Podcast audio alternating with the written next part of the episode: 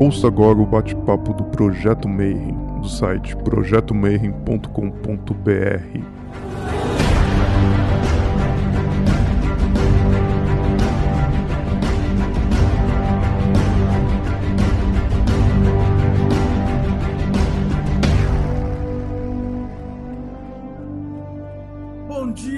você que é de bom dia, boa noite para você que é da boa noite, boa tarde se você estiver assistindo isso daí na volta do teu trabalho, ou de manhã se você estiver indo para o teu trabalho. Vocês têm mais um bate-papo Mayhem, a gente está em 2020 e continua preso. Então você que estiver assistindo aí esse vídeo no futuro, saiba que em 2020 a gente não está tendo reunião da loja maçônica, a gente não está tendo evento, não está tendo reunião de Rosa Cruz, e a gente decidiu fazer essas reuniões virtuais, esses bate-papos é, e palestras, tudo isso gravado para deixar para a posteridade, né? E hoje a gente vai falar sobre um assunto bem legal, o pessoal que é leigo, que não conhece, mas tem curiosidade sobre a maçonaria, principalmente sobre a história da maçonaria e a história da maçonaria no Brasil.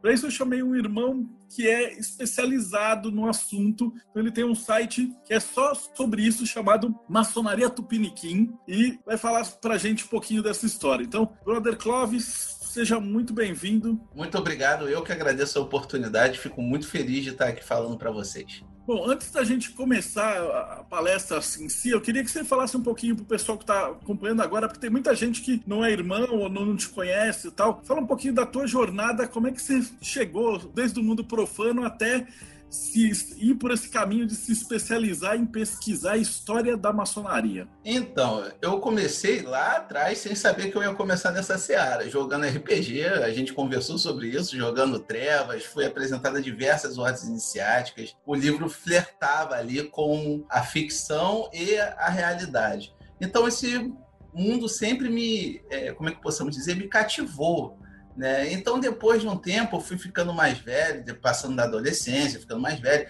Aí veio aquele filme da Disney, que lá atrás era muito bacana, né? Era uma espécie de novo Indiana Jones, que era Em Busca do Tesouro Perdido, se eu não me engano, que traduziram ele com Nicolas Cage, aquela corrida toda atrás do Tesouro dos Templários, que foi escondido pelos maçons. Então, assim, aquilo tudo ali foi, sabe é, chamando a minha atenção. E eu perdi contato com totalmente esse mundo iniciático. Eu não tinha contato com a Rosa Cruz, com maçonaria, com nenhuma outra ordem iniciática, mas eu comecei a frequentar um centro espírita que foi codificado por Kardec e lá tinha um maçom. E aquilo dali me chamava a atenção, porque voltou aquele estado, né? Pô, o cara ali é maçom, sempre flertando ali, né? Puxava um assunto, outro, conversando e tal. E em determinado dia, teve uma palestra lá na loja, era um ciclo de palestras, e vinha palestrante na loja, não, né? Lá no Centro Espírita, do Rio de Janeiro inteiro, e veio um maçom, sabíamos que ele era maçom por conta tanto do anel quanto do símbolo no carro,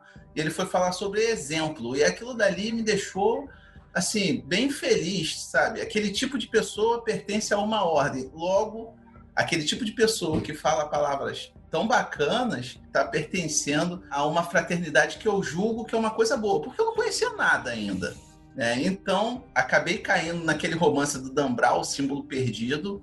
Aí o Peter Solomon, se eu não me engano, é Peter Solomon o nome do, do personagem coadjuvante, mas que é um dos principais. Pô, você olha aquele cara lá, ele é o senso de moralidade, né? Que é um exemplo de maçom quase que perfeito, beirando a perfeição. E aquilo dali me chamou muita atenção. Eu falei assim, pô, o cara é quase um paladino da vida real. Pô, eu tenho que conhecer esse negócio. Eu fui dormir com isso na cabeça. Na época eu já era casado, falei com a minha esposa, pô, esse negócio de maçonaria é muito legal mesmo, hein, cara? Os caras lá, pô, fazem tudo que eu acredito, né? Porque o, o romance vem de tudo aquilo dali e tu fica maravilhado, extasiado, né? Com um paladino da vida real. Pô, tu fala, sempre quis ser um personagem fantástico, sempre quis ser um paladino, aí você vê que existe uma fraternidade que prega uma moralidade que, pô, te leva a um status de benfeitor, de fazer aquilo dali. Não que seja assim realmente, tá, gente? Estou falando da empolgação do jovem Clóvis, de 24, 25 anos, lá atrás eu falei com a minha esposa, olha, eu vou entrar nesse negócio de maçonaria. Ela falou assim, como assim tu vai entrar? Eu falei assim, eu vou entrar nesse negócio de maçonaria. Escreve aí o que eu tô te falando, eu vou entrar. Aí eu pensando assim, pô, o cara lá, que é o meu padrinho, já não ia mais no centro espírita. Eu já não encontrava com ele mais. Aí eu falei, Aí eu fui dormir pensando nisso. Como é que eu vou encontrar o Rogério? Cara, foi batata. Eu fui pro. Peguei o ônibus no dia seguinte para ir pra autoescola, eu peguei o ônibus com o cara. Eu falei, ô Rogério, tudo bem? Tudo. Pô, cara, eu li uns negócios sobre maçonaria. Aí ele, pô, tu gosta mesmo? Eu sempre olhei para você, Cobes. Eu falei assim, pô, show de bola.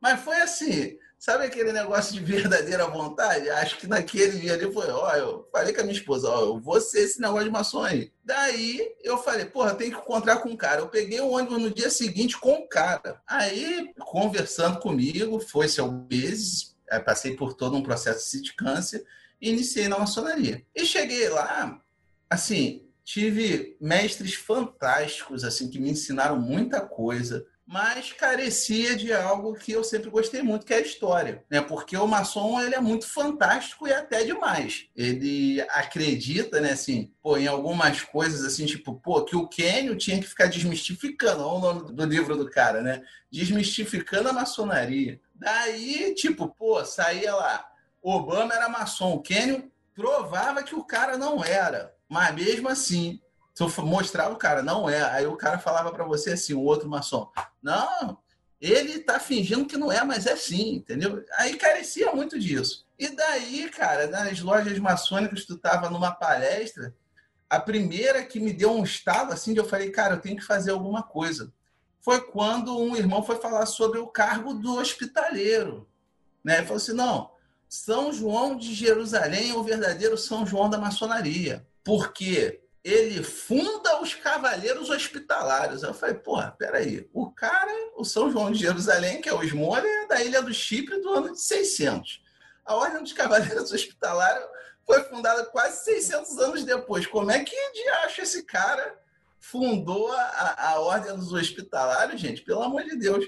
E eu comecei a ver que o pessoal fantasiava demais, não trabalhava com história, só que reza aquele chavão, né? É, como tem muito militar aqui no Rio de Janeiro, né? E falavam assim, ah, é, pato novo não mergulha fundo, alguma coisa assim. E, ou então, fica quieta aí, aprendiz, depois fica quieta aí, companheiro. E aquilo dali foi me enfesando. E quando eu saí a mestre, em 12 de novembro de 2014, no dia 14 eu fiz uma sonaria do Piniquim. Eu falei assim, agora eu vou começar a falar o que esses caras não querem ouvir, que é a história de verdade. Agora eu vou começar a falar a história de verdade. E a primeira coisa que eu publico é ah, Tiradentes não é maçom. Aí pronto, o pessoal ficou ensandecido. Aí, desde então, eu vim nessa seara. Depois de um tempo, já com o Maçonaria Tupiniquim, que aí eu me descobri, com a, eu sou securitário de profissão, mas eu me descobri como amante da história e eu comecei a, a, produzir artigos. Alguns eu tenho um artigo científico publicado, outros artigos fletam com a ciência, né? Porque eu não utilizei todos os métodos científicos, mas sempre pautado na razão, na história, na historiografia, nas fontes primárias para poder chegar a um resultado. Com isso, o blog Maçonaria Tupiniquim ele acabou parindo o livro Maçonaria Tupiniquim, que aí eu acho que o Marcelo até tem, eu enviei para o Marcelo em, lá em 2017, quando eu lancei. Eu falei, pô, gente, é, é agora. E despontou o projeto, né? Aí o pessoal conhecia né, o Clóvis do Maçonaria do Piniquim, e eu comecei a trabalhar nessa seara, e o blog foi tomando outras proporções. Aí, quando eu escrevi um texto é, sobre maçonaria, uma grande palhaçada, né, no primeiro dia aí bateu 25 mil acessos aí a gente já tinha ganhado uma grande proporção, porque acabou dando um byte esse título, né? Mas eu estava falando sobre os palhaços na maçonaria. Aí o pessoal entrava achando que eu ia malhar a maçonaria, eu estava falando da arte palhacesca, né? De palhaçaria, né? Falei sobre os Shriners, o Whisca Internacional e várias outras coisas. Então a gente vem caminhando nesse sentido aí. É, ano passado eu cheguei a fazer um curso de editor de livros, né, lá na Casa Educação aí em São Paulo, e me formei em edição de livros e para experimentar, eu também lancei um romance curto, né? uma novela, né? uma novelete, como o pessoal chama, para eu poder testar essas habilidades de editor de livro e eu acabei também lançando né, a Feiticeira do Arco, o Assassinato do Mestre Maçom, que é uma ficção que se passa também acerca da maçonaria no início do século XX aqui no Rio de Janeiro. E estamos aí, né? Fazendo palestra aqui, acolá, veio o Covid, o mundo virtual foi invadido de vez por todas as ordens iniciáticas, né, por não estar tá podendo estar junto, né? Então, passei a fazer uma série de palestras também dos males o menor, né? Teve o Covid, graças a Deus estamos todos bem aqui em casa, né? Infelizmente perdemos muitas pessoas, mas também é, deu uma acelerada nessa tecnologia de é, aproximar quem está longe e você conseguir falar para mais pessoas. Uh, antes eu fazia uma palestra aqui, outra em São Paulo, outra em Minas, mas aí muito esporadicamente, que a gente também tem trabalho, não, acaba não vivendo disso. Né? E estamos aí, né? O Marcelo entrou em contato, viu a palestra lá do no Grande Oriente Paulista, gostou e estamos aí hoje. Qualquer coisa, só falar comigo. Então a gente vai falar sobre uma linha do tempo de mais ou menos 100 anos, de 1789 até 1889, que é uma linha do tempo que tem muitas nuances que nem sempre é algo que tá tão claro, né? É um pouco embaçado. Então, vamos começar com o preâmbulo falando um pouquinho de um texto do Dário Veloso, né? Eu vi o Goya falando esses dias aqui também, chama de Dario Veloso, né? Aqui no Rio de Janeiro a gente sempre chama de Dário, mas parece que é Dario Veloso. E se eu não me engano, ele tem até uma revista hermética do início do século XX chamada Esfinge, né? Eu sempre topo com os textos deles do, do início do século XX, mais nos boletins do Grande Oriente do Brasil como é o que eu vou trazer aqui agora. Verdade. Verdade é um atributo fundamental. Aqui no Brasil, nós temos o costume de dizer que o grande lema da maçonaria é o liberdade, igualdade e fraternidade. Quando, na verdade, isso é o lema da maçonaria latina, que pega emprestado da Revolução Francesa. O lema da maçonaria conhecido geralmente é o Brotherly Love, Relief, Truth, que é o amor fraternal, o socorro, o auxílio, né, o amparo e a verdade a verdade é um atributo fundamental da maçonaria. Só que aqui no Brasil, como a gente importou esse lema latino de liberdade, igualdade e fraternidade, é, a, a gente acaba esquecendo desse atributo fundamental que é a verdade. Então, já no começo do século XX, o Grande Oriente do Brasil, ele se preocupava com esse atributo. E eu vou explicar o porquê. Em 1913, eles lançaram um boletim e um dos textos principais do boletim era Educar os obreiros é a base da realização maçônica, que foi escrito por Dario Veloso. O texto ele começa assim: a luta pela verdade e pela justiça. A maçonaria é animada do espírito de sacrifício. Ser maçom é trabalhar pelo bem e pela paz. A paz só será possível pela verdade e pela justiça. A gente vê por aí que é um texto de moral, mas ele não deixa de levantar o aspecto científico. No mesmo texto da Lio Veloso, ele traz à tona que lojas que têm seu edifício próprio devem fundar escolas para as pessoas, não para os maçons, para a população. Lojas que tinham edifícios próprios eram incentivadas a fundar escolas que, lembrem, gente, no começo do século XX, escola não era para todo mundo, tá? Algumas pessoas estudavam, a maioria pagavam para estudar. Poucas eram as escolas gratuitas. Então a maçonaria, né, as lojas maçônicas, elas eram incentivadas a patrocinar colégios. Para quem? Para a população mais carente para estudar à noite, ou seja, era o operário que queria aprender a ler. E detalhe, tá? O sexismo, né, o machismo ainda nesse começo do século aí era gigante. E as lojas maçônicas eram incentivadas a abrir escolas para as mulheres também. Tanto é que essas escolas, que eram noturnas, eram para os operários, mas ainda assim você tinha as escolas dominicais que eram destinadas às cunhadas e à sociedade, né? pessoas que não tinham como estudar no meio da semana. Aqui é um teaser que eu gosto de passar de uma série chamada Liberdade e Liberdade, só que é totalmente ficcional, mas ela traz bem o sentimento do que era a Inconfidência Mineira, né? Tudo ali na desconfiança, pessoas que clamavam pela liberdade eram perseguidas, o, o pessoal geralmente encara a figura do Dom João como uma figura de um rei bonachão, principalmente a partir daquela série que tinha lá o Quinto dos Infernos, né? Que era um personagem cômico. Só que não era assim. Dom João era um, um, rei até bem cruel, né? Assim, era forte, ele era maquiavélico, ele era manipulador. E tanto é que ele consegue manter a coroa apesar do Napoleão. Então o pessoal fala assim: ah, ele fugiu com o rabo entre as pernas. Foi um dos maiores estrategistas. Se você perceber, daquele pessoal que o Napoleão atacou, foi o único que não perdeu a coroa. Então, não, ele não era um rei bonachão. Você, ah, Clóvis, mas na Inconfidência Mineira ele ainda não era rei, era Dona Maria, ele já era regente, porque a Dona Maria já estava despirocando. Né? Então, para a gente entender um pouquinho sobre a Inconfidência Mineira, que é o primeiro movimento que nós vamos falar aqui acerca da real influência da maçonaria, nós vamos ver o que é a Inconfidência Mineira, que também foi chamada de Conjuração Mineira. Foi uma conspiração de uma pequena elite de Vila Rica. Então, tem que levar em consideração que é uma pequena elite, não era uma revolta dos alfaiates, não era uma revolta da chibata, não era uma população mais carente que estava revoltosa, era uma elite que estava revoltosa ocorrida em 1789 contra o domínio português. Desse grupo fizeram parte intelectuais, religiosos, militares e fazendeiros, dentre os quais estava o Alferes Joaquim José da Silva Xavier, sempre lembrado como principal líder do movimento. Então, por que é interessante falar que era uma pequena elite? Porque eram pessoas que tinham contato com a Europa, eram pessoas que estavam em contato com movimentos como o iluminismo. Então, o sujeito, geralmente aqui, que era fidalgo e vivia aqui no Brasil, ele ia fazer faculdade lá em Portugal, que já tinha faculdade de Coimbra, né? já tinham universidades na Europa. Então, eles iam estudar lá e encontravam ideias como iluminista. E o que estava acontecendo no mundo? Isso daí é interessante falar também. Nenhum movimento social acontece sozinho, né? Outras coisas estavam acontecendo no mundo. E a gente já vai falar sobre isso. Mas para falar sobre essa revolta, por que, que eles estavam revoltados? O principal motivo da Inconfidência era a questão da derrama. E o que, que era a derrama?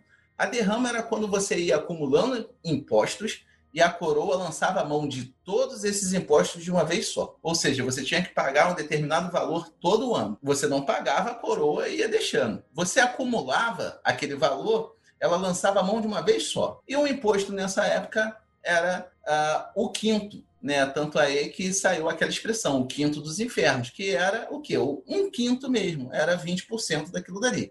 Eles estavam bem naquela época e não sabiam, né? Hoje um cara ganha um pouquinho a mais, já paga 27,5%. E eles daí reclamando pra caramba, né? Então, nessa época, ia extraindo ouro, ia extraindo diamante, ia extraindo metais preciosos, e simplesmente não pagava o que era da coroa. Chegava no momento, 10 anos depois, a coroa lançava a mão daquilo e com isso o sujeito podia perder tudo, inclusive as terras dele, se ele não tivesse dinheiro suficiente para pagar todas as posses dele, e aquilo foi revoltando quem? Quem tinha esse dinheiro. E quem eram esse dinheiro? Os mineiros, mas de mineração, né? E qual é o cenário mundial? Como eu falei, nada acontece sozinho. Nós tínhamos a independência dos Estados Unidos em 1776 que foi extremamente importante para esse movimento em Minas Gerais, parece que não, mas eu vou explicar para vocês o porquê. E as ideias iluministas na França estavam eclodindo na Europa inteira, inclusive tinha estourado naquele mesmo ano a Revolução Francesa. É, então, olha só,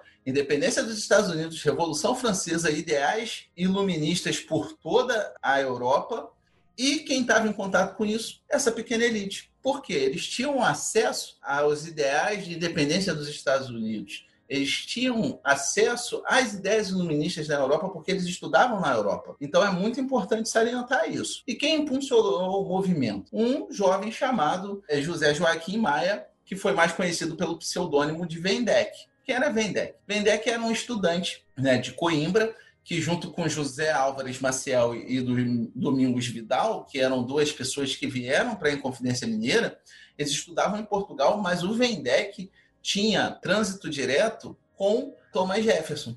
Né? O Vendec ele trocava correspondências com Thomas Jefferson. Thomas Jefferson, um dos pais da independência americana, trocava cartas com um jovem brasileirinho chamado Vendec. Então, esse rapaz, né, esse rapazola que era jovem, ele escreveu certa vez em uma das cartas a Thomas Jefferson que era impossível viver sob o jugo português depois de vossa independência. E o Thomas Jefferson respondia a ele. Tanto é que ele teve uma audiência com o Thomas Jefferson, que acabou dando em nada. O que, que o Thomas Jefferson falou? Ó, se por um acaso vocês conseguirem a independência, nós apoiamos o movimento de vocês, a independência de vocês. Tanto é que bem mais tarde, né, quando é, o Brasil se torna independente de Portugal, um dos primeiros países a reconhecer a independência do Brasil é os Estados Unidos. Não se esqueçam disso. E o Vendec, Domingos Vidal e José Álvares Maciel eles vão decidir voltar ao Brasil para poder fazer uma revolta, para transformar o Brasil em um país livre do jugo português. Só que o Vendek acaba morrendo em 1788. Ele não volta para o Brasil. Só quem volta são seus dois amigos, Domingos Vidal e José Álvares Maciel. E logo que eles voltam, eles são atraídos por quem? Pelos conjurados, gente. Olha, tem aquele pessoalzinho ali que quer se libertar do jugo português. Então é para eles que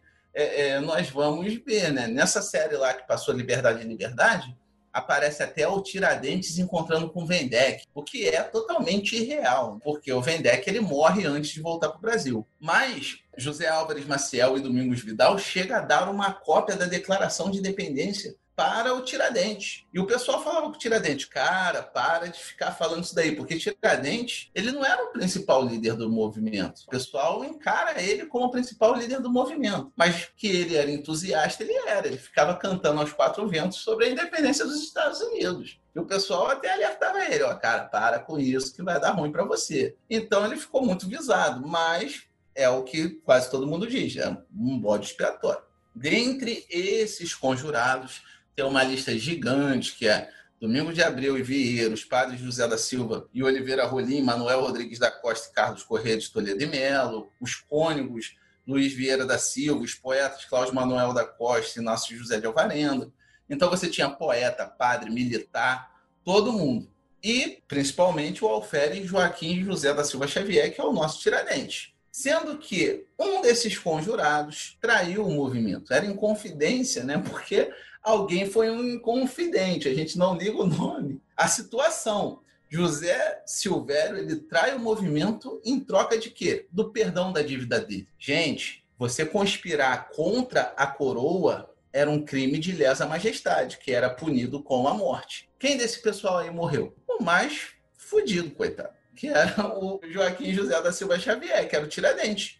Foi o único que foi condenado à morte e fizeram de tudo para pagar a imagem dele, né? Então, por exemplo, a pintura que a gente tem da imagem do Tiradentes não é Tiradentes. alguém idealizou aquilo dali a partir do Brasil República, porque precisava de heróis brasileiros. Mas a imagem de Tiradentes foi apagada. E se vocês perceberem, ninguém aí sofreu o crime de lesa majestade, porque até mesmo Duque, Príncipe, se vocês olharem ah, o livro que penalizava a lesa majestade, que era o livro das ordenações filipinas, independente do título, você perdia a cabeça. Era, era a morte. Então, assim, era uma conspiração de, de elite e só quem se lascou no final das contas foi o pobre. E, Clóvis, o pessoal diz que maçonaria estava envolvida com isso daí. O é, que, que você diz para mim? Né? É, há um tempo atrás, não sei se o Marcelo chegou a pegar, rolou nos grupos de WhatsApp, principalmente das lojas, que uma pessoa que era médica da esposa do Juscelino Kubitschek falou que a expressão uai era dos maçons na época da, da Inconfidência Mineira, porque aí você batia na porta, o cara respondia, o cara era americano, respondia uai.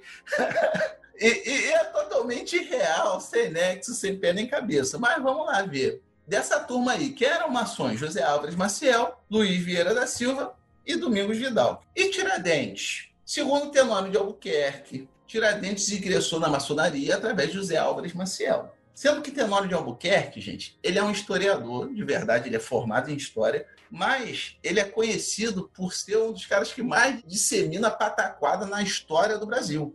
Né? Ele, por exemplo, escreveu certa vez a origem do termo veado para o homossexual, que é uma viagem que não existe tamanho, pela graciosidade do servo, adquirir, é, é, compararam o servo a, ao homossexual quando na verdade não tem nada a ver. Lá fora, nos países nórdicos, o servo, a galhada, né, é símbolo de força, não tem nada a ver com com delicadeza ou qualquer coisa assim. E pra, isso daí foi só um exemplo para vocês verem o naipe do, do, historiador Tenório de Albuquerque. E outros né, dizem que ele foi feito maçom quando era mascate e estava pela Bahia, e alguns dizem que Tiradentes não morreu. Então, quando a primeira peça que eu escrevi, como eu falei para vocês, foi a de Tiradentes. E eu cheguei na loja e apresentei essa peça. Na loja a gente imprime um trabalho, chama de peça de arquitetura. Então é, é, eu levei e li para o pessoal lá. E em dado momento, um irmão me chamou e falou assim: Você sabia que na verdade Tiradentes não morreu?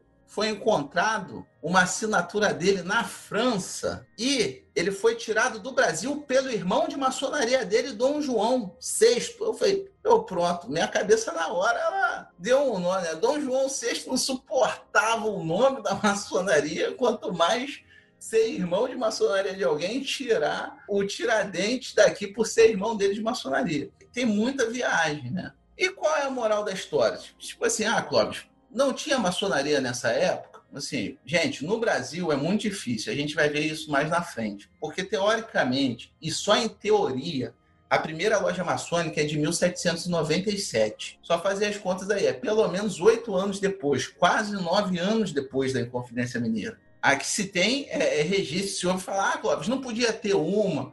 Olha, gente, é, é, tem, tem documento de tudo. Eu acho que se tivesse uma loja maçônica, ela seria documentada. Então, pô, você bate o martelo e fala que não tinha maçonaria na época? Não, não bato martelo, porque na história pode surgir um documento, pode surgir uma evidência histórica que leve a crer que talvez pudesse ter uma loja maçônica funcionando em algum ricão do país aí. Agora, é quase certeza que não. Então, qual é a moral da história? Os ideais provenientes do modelo de liberdade americano e francês feitos em base de ideais maçônicos, esse sim, você tem George Washington numa cerimônia maçônica lançando pedra fundamental na capital daquele país, que, é o, que viria a ser a capital daquele país, que é Washington, que foram importadas por um irmão, né, que foi o José Álvares Maciel, e foi o que inspirou o grandioso movimento e o verdadeiro espírito maçônico em querer alçar a liberdade a igualdade e a fraternidade. Então, assim, tinha, podia ter ideais maçônicos, porque a maçonaria ela prega essa liberdade. Então, era um ideal que tem em comum com a maçonaria. Agora, dizer que a maçonaria conspirou para que houvesse a Inconfidência Mineira, o Clóvis, o estudante de história Clóvis, acha forçado demais. Então, vamos falar sobre as primeiras lojas do Brasil. Lembra que eu falei assim, ó, teoricamente, a primeira loja no Brasil é a Cavaleiros da Luz? Então, teoricamente, em 1797 foi criada essa loja aí, Cavaleiros da Luz, na povoação da Barra, que era dentro de uma fragata francesa chamada La Preneuse. Eu falei assim, ah, Clóvis, essa história aí é até convincente ali, a maçonaria estava começando a ebolir aqui no Brasil, 1800, 1801, Loja União, Loja Reunião. Por que, que você não acredita que essa seja a primeira loja? Bem, um irmão que é pesquisador chamado Denilson Forato levantou uma bola com outros historiadores quem era o diretor do Arquivo Público da Bahia que escreveu isso pela primeira vez. A existência dessa loja ela só foi escrita no começo do século XX, ou seja, foram 100 anos, né? Você olha o Anais Maçônicos Fluminense, que é um documento de 1834. Você tem vários outros documentos. Você tem um documento de 1922 é, de São Paulo que fala sobre o centenário da maçonaria no Brasil. E nenhum deles relata essa loja aí, Cavaleiros da Luz. Quem foi o primeiro a falar foi o Francisco Borges de Barros. Quem era o Francisco Borges de Barros? Diretor do Arquivo Público da Bahia. Ora, se o cara é diretor do Arquivo Público da Bahia, ele tem subsídios para poder atestar que essa loja existiu. Então você tem aí um, um irmão, aí é uma teoria minha, que talvez tivesse querendo colocar a antiguidade das lojas maçônicas na Bahia fora do Grande Oriente do Brasil, porque era um cisma com o Grande Oriente do Brasil. Ah, mas por que, que você está falando isso, Clóvis? Bem, porque alguns dados são confrontados aí. Então, por exemplo, parece que a fragata Lapreneuce nunca esteve no Brasil. Então já começa por aí. O comandante Larcher, que foi o venerável dessa loja, ele teve no Brasil. Só que essa loja foi fundada em junho de 1797. Sendo que o comandante Larcher chegou em novembro de 1796 e foi embora em janeiro de 1797. Então, assim, você tem elementos o suficiente para contestar a existência dessa loja. Então, o Clóvis pode ser que exista, tenha existido a loja. Mas tudo me leva a crer que não. Aí vai fazer, ah, Clóvis, e o tal da Aerópago de Itambé? A loja mais antiga do Brasil. Pô, gente, naquela época tinha uma pá de academias e aerópagos que não eram maçonaria, tá? Tinham até maçons, tinham maçons que não eram maçons no Brasil, mas vieram para o Brasil e faziam parte dessas agremiações, mas porque elas funcionavam em caráter secreto para conspirar acerca de política. É, a gente vai ver mais para frente isso daí. Então, falando sobre as primeiras lojas no Brasil, Você vai ter a loja União, que mais tarde passa a se denominar Reunião, porque outros, ó, maçom é mó barato, né? Eles tinham uma loja chamada União. Aí encontrou com outros maçons, se juntaram e botaram o nome de Reunião, né? aí tinha outras lojas, aí, aí você tinha a Constância Filantropia, que elas eram geralmente ligadas a obediências fora do Brasil. Então você vai ter aí, ó, elas ligadas ao Grande Oriente Lusitano, que se separou, por exemplo, e se filiou ao Grande Oriente da França, adotando o rito moderno. Em 1802, é instalada na Bahia a loja Virtude e Razão, do qual dessa loja saíram, né, em 1807, a loja Humanidade e em 1813 a loja União. Em 1807, em 3 de março, ressurge a maçonaria no Brasil com a instalação da loja Virtude e Razão restaurada na Bahia. Eu falei assim, pô, Clóvis, ressurge. É porque nessa época aí, as lojas viviam ascendendo e batendo colunas, né? Na maçonaria, quando a gente fala de bater colunas, é quando a loja ela mingua, ela acaba sozinho, sabe? Não tem quando você tem uma agremiação qualquer, sei lá, fundo aí, esporte, clube, cervejeiro. Aí você tem uma galera de 30, 40 pessoas. Depois vai minguando, chega um dia que acaba. Então, isso daí que é o bater coluna numa loja maçônica. Mas nessa época acontecia também por intervenção direta da coroa, tá? Então a gente tem que ter em mente sempre isso. Aí tem a história de loja mais bacana que eu acho, que é a loja distintiva de Niterói. Ela, teoricamente, ela foi criada em 1812 e ela era uma loja diferenciada. Ela tinha sinais, toques e palavras diferentes da loja. Ela tinha por emblema um índio vendado e manietado e tinha um gênio em ação de desvendar esse índio e desamarrar esse índio teoricamente, ela era uma loja revolucionária e republicana. A história conta que, denunciada, ela foi dissolvida, tendo suas alfaias e arquivos lançados na altura da Ilha dos Ratos. Para quem já veio no Rio de Janeiro e conhece né, ali os pontos turísticos do Rio de Janeiro, você olha ali no centro, na Praça 15, uma ilhazinha muito bonita que tem um castelo em pedra-sabão, né, maravilhoso, onde aconteceu o último baile do Império, que nós conhecemos como Ilha Fiscal, aquela dali era a Ilha dos Ratos, né? Depois é que passa a se denominar Ilha Fiscal. Então, teoricamente, essa loja foi denunciada e lá na altura dessa ilha foi jogadas as alfaias, os paramentos e os arquivos. Você, ah, Cláudio, por que, que você acha que essa loja existiu? Você está colocando em xeque lá, Cavaleiro da Luz? Eu olho pela quantidade de documentos que existem acerca dessa loja. Então, por exemplo, essa loja ela é descrita onde? No livro Maçonaria Tupiniquim, de um cara muito bacana chamado Clóvis. Aí você tem no outro livro chamado O que você precisa saber sobre maçonaria, do Elias Manso Neto. Você tem ela numa oratória de 1945.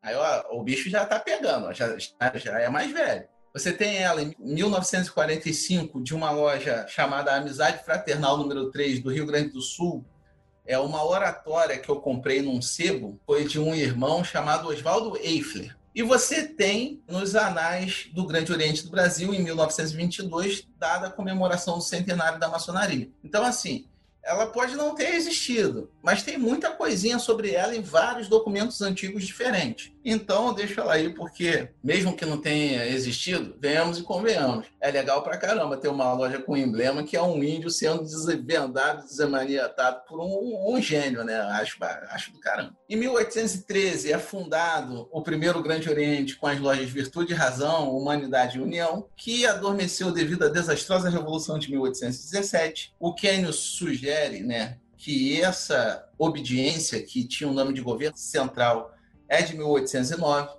Então, como a gente tem essa divergência de data, eu deixo as duas, 1813 e 1809. Você, pô, você está falando de linha do tempo pra caramba.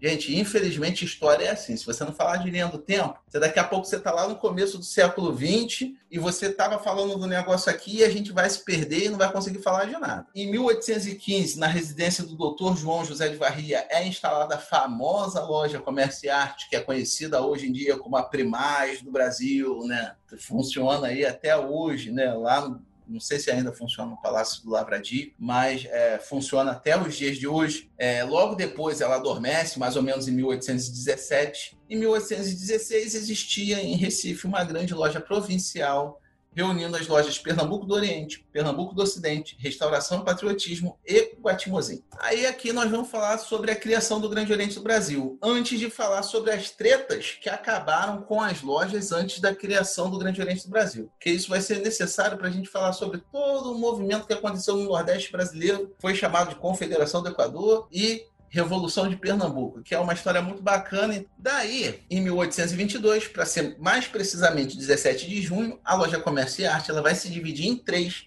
formando além dela mais duas lojas, a União e Tranquilidade Esperança de Niterói, formando assim o Grande Oriente do Brasil. É interessante explicar para todo mundo o quê? Que quando você funda uma obediência maçônica, ela precisa ter regularidade de origem. E o que é a tal da regularidade de origem? Ela tem que ser fundada por maçons regulares. Então você tem uma série de maçons que tem uma linhagem de maçons que vão fundar uma loja que ela pode ser até o tal que o pessoal chama de loja selvagem, né? Ela não tem, ela não é ligada a nenhuma obediência. Mas foram pessoas que foram iniciadas regularmente, tem uma linhagem maçônica, tem o que a gente chama de tradição e elas vão fundar uma loja elas provavelmente, devido à linhagem delas, elas vão conseguir se ligar a, a uma obediência maçônica, no caso pode ser Grande Oriente, nessa época aí, era o Grande Oriente de Portugal. Então, a Comércio Artes ela se ligou ao Grande Oriente de Portugal e é, depois ela vai se dividir em mais três, que aí no caso é da regularidade de origem, ela ficou muito grande, se dividiu em três lojas e elas mesmas fundaram um Grande Oriente. Aí é só começar a pedir reconhecimento que as outras obediências maçônicas vão vão reconhecendo. Tipo assim, ah, Clóvis, não dá para eu, na minha casa, achar um ritual da internet montar minha loja maçônica? Cara, faz o que tu queres, só não vai conseguir reconhecimento de ninguém. Vai juntar teus amigos aí, vai ser um clube, só que não vai ser reconhecido como maçonaria. Mas se essa é a tua vontade, vai lá, seja feliz. Mas tem outros caminhos que dá para você ser, ser maçom regular. E aí, no caso, nós vamos chegar à conclusão do dia do maçom. Né? Até quem não é maçom aqui deve se perguntar, pô, Clóvis, eu vejo lá que tem um dia do maçom. Meu avô é maçom, dia 20 de agosto, aqui na Câmara da cidade, ou na Câmara de Vereadores de uma cidade, ou na Câmara Legislativa. Depende do quanto a maçonaria é enganjada com o poder público na, em determinado local mas geralmente tem várias sessões solenes em ambientes políticos, né, como Câmara de Vereadores, Câmara de Deputados e etc. Por que, que se comemora no dia 20 de agosto? Gente, isso daí dá tanto pano para manga que para poder eu explicar para os maçons é difícil. Então eu vou tentar explicar para vocês aqui de forma rápida. Dia 20 de agosto, teoricamente, foi o dia que declararam a independência dentro de uma sessão maçônica com as lojas Comércio e Artes, União e Tranquilidade, Esperança de Niterói que foi presidido nada mais, nada menos que Gonçalves Ledo. Gonçalves Ledo, no dia 20 de agosto de 1822, decretou: ó, está declarada a independência no Brasil. Agora a gente vai passar uma carta para o imperador e ele vai decretar a independência. Isso daí é o que os maçons gostam de falar, a gente gosta de falar. É bonito, né? A gente dizer, pô, olha só, nós declaramos a independência. Mas não é assim, não é assim. E Castelano, ele mata essa questão muito fácil. Por que, que o pessoal acreditava que era 20 de agosto? Porque na maçonaria a gente tem um calendário diferenciado, que é um calendário maçônico. Então, o que, que dizia lá nessa fatídica sessão que declararam a independência? Ó, assinada ao vigésimo dia do sexto mês do ano de 5.822 da verdadeira luz. Ah, o pessoal, pô, o ano maçônico, ele começa em março, né? Dia 1 de março, põe seis meses, agosto, 20 de agosto, Show de bola, a gente declarou a independência antes do Brasil declarar a independência. Só que o Castellani falou: não, não é assim não. Ó. Porque aqui, ó, no mesmo livro de ouro do Grande Oriente do Brasil, está falando que, conhecidamente, sabemos que foi fundado 17 de junho. E se foi 17 de junho, aqui está dizendo que é o 28 dia do terceiro mês do ano de 5.822 da verdadeira luz. Se essa for a data, como está dizendo aqui que é, o ano começa dia 21 de, de março e não no dia 1 de março. Então, eu assim, pô, Clóvis, esse negócio de calendário maçônico é mó doideira mesmo. É, gente, é mó doideira. Na Inglaterra, James Anderson, lá, que o, o Mingard fala, chegou a falar aqui sobre a contagem do calendário, ele pega a contagem do Usher, soma 4 mil anos, arredonda para 4 mil, né? Se eu não me engano, a contagem do Usher é 4 mil e 4, ele vai lá, arredonda para 4 mil, não coloca mês nenhum a mais, mês nenhum a menos. Só que na França o pessoal entrou numa, numa viagem Ah, cara, ó, vamos colocar tipo judeus. Aí foi lá e enfiou em março. Aí uns outros maçons, tipo os Adoniramita, falou assim: pô, vamos deixar mais judeu ainda, vamos botar dia 21, início do ano. E ninguém sabe, aí no Brasil a gente traz isso tudo para cá, ninguém sabe o que escolheu o quê. E se não fosse o Castelânia matar a questão comparando com a data de fundação, a gente não saberia. Então, Clóvis, que dia foi o raio da sessão do vigésimo dia do sexto mês do ano 5.822 da verdadeira luz? Ah, gente, é muito fácil, é só a gente contar. Quer ver? Isso aí é um calendário de 1822, tá? Então, aqui, ó. Vigésimo dia do sexto mês. A gente já sabe que o mês é agosto. Só que o, o dia começa aqui, ó. Dia 21. Então, ó. 1, 2, 3, 4, 5, 6, 7, 8, 9, 10, 11, 12, 13, 14, 15, 16, 17, 18, 19 e 20. 9 de setembro. Aí você fala, pô, Clóvis, mas vocês declararam a independência dois dias depois que a independência foi declarada. Qual é o sentido disso? Gente, nessa época não tinha o WhatsApp. Do Marcelo me mandar mensagem 8h38, ó, Clóvis, já estamos online. Isso daqui não, não era assim. Ou a notícia corria por carta, ou a notícia corria a cavalo, ou a notícia corria sabe, de diversas formas. Se vocês perceberem, daqui para São Paulo, do Rio para São Paulo, é uma serra, cara, que eles chamam aí de Serra das Araras. Não era no lombo do cavalo, não, era no lombo do burro. Era rápido. Você, ah, Clóvis, mas tinha sentido. Temos algumas opções. Ou os maçons não sabiam que tinham declarado a independência ainda, ou já sabiam que tinha sido declarada a independência, mas é, reafirmaram a independência, assim, que é a mais plausível Clóvis, por que, que você acha isso? Porque o mesmo Gonçalves Ledo, que presidiu a sessão dizendo que a independência tinha sido declarada, ele era o mesmo uh, Gonçalves Ledo que ficou nas esquinas do Rio de Janeiro declarando a independência, porque o povo não sabia. Ô, seu Joaquim, ó, declaramos a independência. Ah, valeu, Gonçalves Ledo. Era assim, gente. Na época era assim.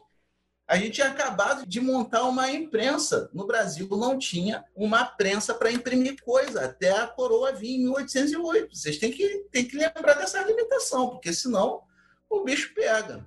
Não se sabe por quê, mas o dia foi 9 de setembro, foi. Então, não, a gente não decidiu em loja maçônica que ia declarar a independência e declarou por conta disso. É aí que os maçons não gostam da minha palestra. Sabe? Assim, Pô, o cara tá tirando a nossa importância, tá fazendo. Não é, gente? Olha, eu vou mostrar para vocês que tem muita coisa bacana para a gente se orgulhar. Só não precisa se orgulhar de coisa que não é para se orgulhar. Ó, o pessoal tem orgulho de ter o imperador Pedro I como grão-mestre da maçonaria. Mas Dom Pedro I foi feito grão-mestre e dois meses depois, mais ou menos em outubro, ele manda fechar a maçonaria. Olha que grão-mestre bom. Oi, gente, Estamos aqui, estamos juntos, somos maçom, tá fechado. Por quê? Ah, porque os ideais políticos de vocês não batem comigo. O que, que isso ensina pra gente? Que maçonaria e política não combinam. No Brasil, e no mundo, toda vez que a maçonaria se mete com política, dá ruim pra gente. É, a Alemanha nazista caçou maçons, Getúlio Vargas mandou fechar a maçonaria. Toda vez que a maçonaria se envolve com política, não dá certo, mandam fechar a maçonaria. Toda vez que você pregar a liberdade, ameaça um governo ditatorial, esse organismo implica diretamente com um soberano absoluto. Né? Então, o nosso Dom Pedro, por mais que tenha sido um ótimo estadista,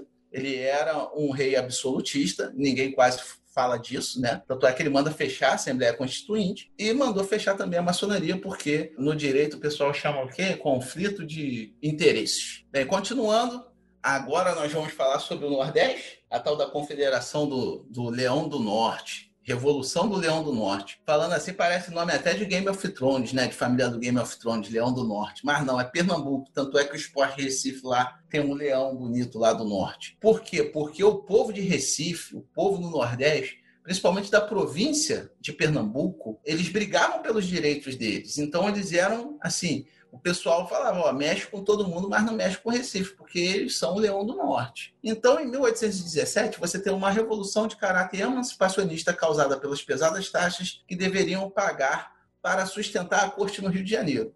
A gente tem que lembrar que até o momento, até 1808, a gente era colônia. Então, assim, era mais ou menos, sabe? Você pagava aqui, não pagava colar e por aí ia. Quando a corte vem para o Brasil, ela sai de Portugal em 1807, chega aqui em 1808, a corte chega no Brasil.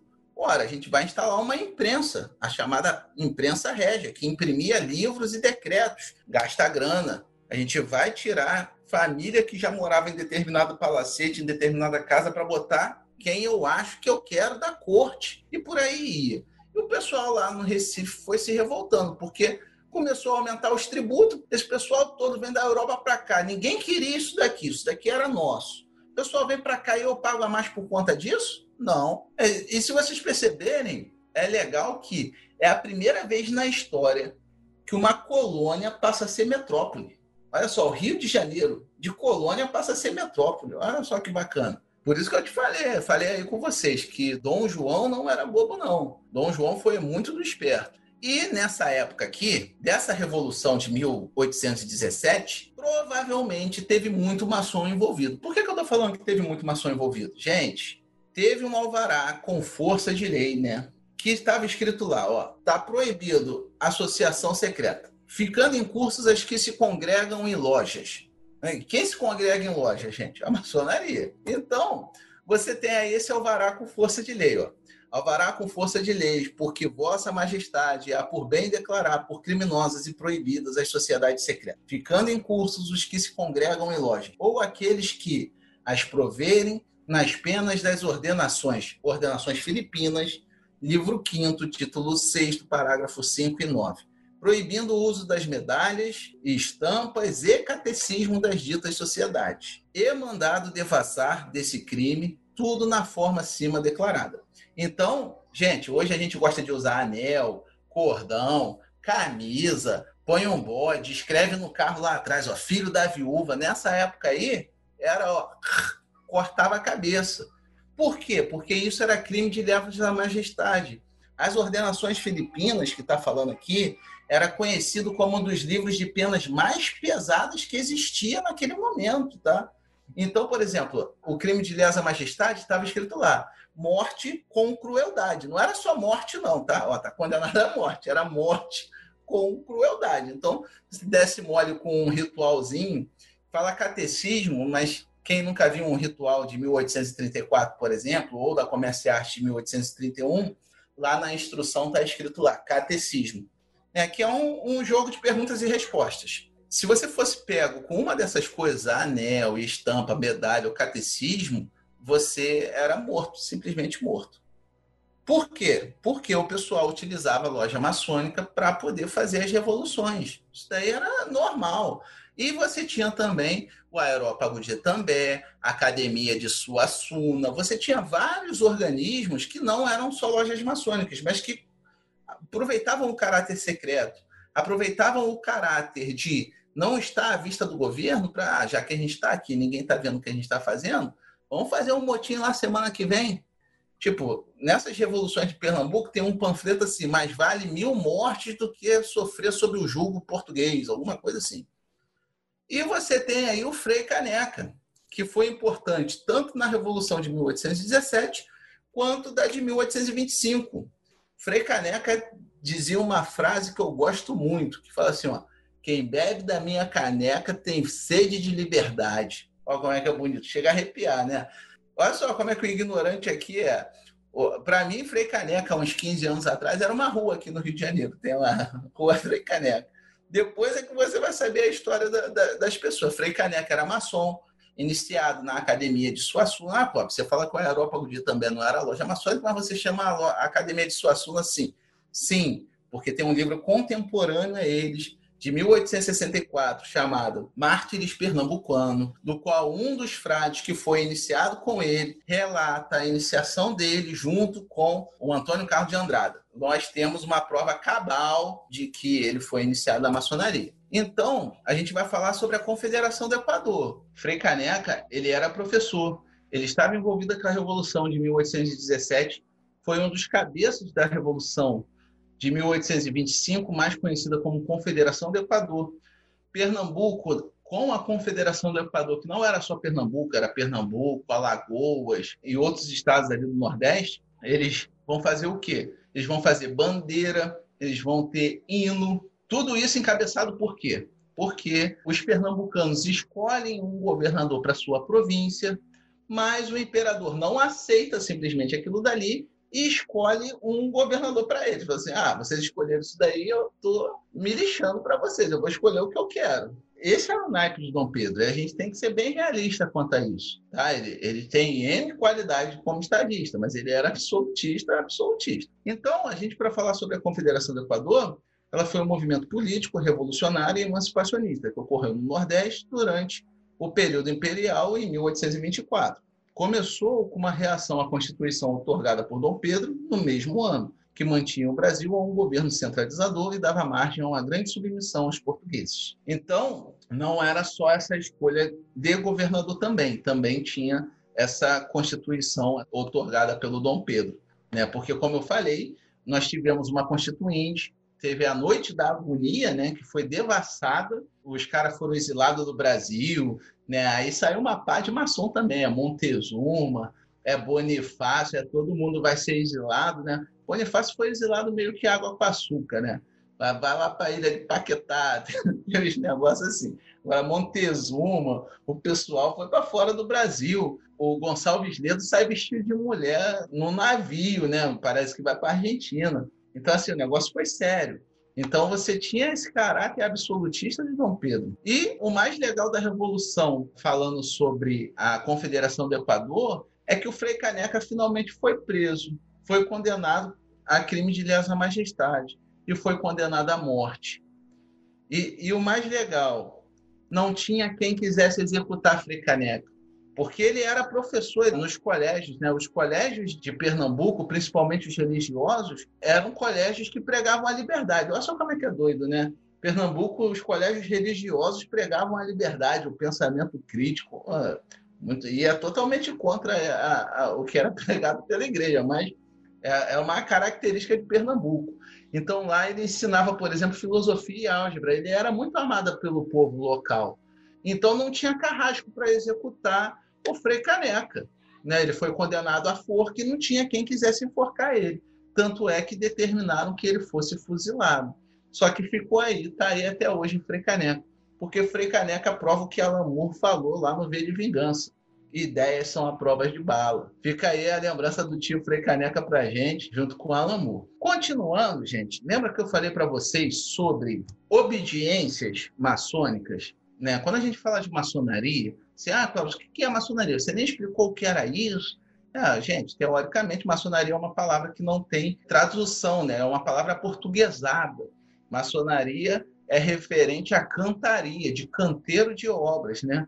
Tanto é que quando você fala masonry, você tem até manuais de alvenaria, de como faz cimento e etc como você trabalha na, na, O Marcelo deve ter visto muito esse tipo de manual lá na faculdade dele de arquitetura, né? O pessoal fala mesmo. Na França, por exemplo, se você quer contratar um profissional que faz parede, é o maçom que você contrata, tá? Então, assim, é, no Brasil, essa palavra ela perde o sentido. A nossa ordem ou é descendente das guildas de construção ou é inspirada nas guildas de construção, porque tem essas duas linhas de raciocínio. Já a especulativa, que é o que a gente trata, nós somos inspirados nas guildas de construção, e aí a gente tem uma, né, que os nossos símbolos são baseados na moral e etc. E você vai ter um pipocando uma porção de lugar que se chama de maçonaria, inclusive diversas obediências. Né? Nessa época não existia uma regulação como tem hoje. Né? Hoje, como eu falei, se você pegar na internet um ritual, fizer um seu grupinho lá, provavelmente você vai ser reconhecido por chongas.